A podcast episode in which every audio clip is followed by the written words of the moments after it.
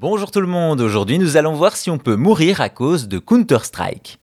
Parfois il faut faire attention, quand on joue, gagner peut être dangereux.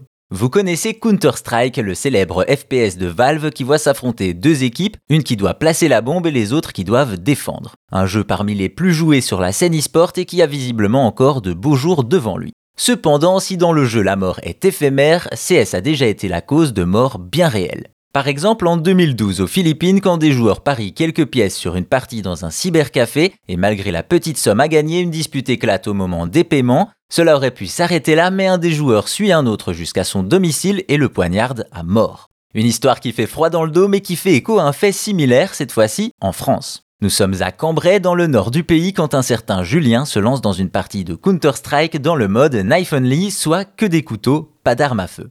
Hélas, celui-ci perd sa partie et a visiblement du mal avec les provocations de son adversaire. C'est là que l'histoire prend une autre tournure. Julien passe alors 6 mois à retrouver son opposant et se rend chez lui pour lui asséner un coup de couteau à quelques millimètres de la carotide. Heureusement, la victime survit à ses blessures.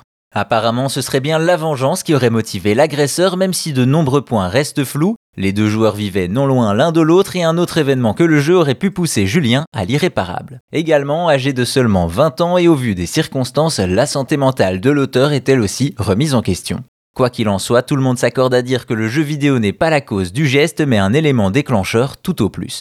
Au final, l'agresseur a été condamné à deux ans de prison et de soins psychiatriques. Une histoire qui certes fait peur, mais cela reste heureusement assez rare. Mais dans le doute, soyons toujours bons joueurs, on ne sait jamais qui on croise lors de nos parties en ligne.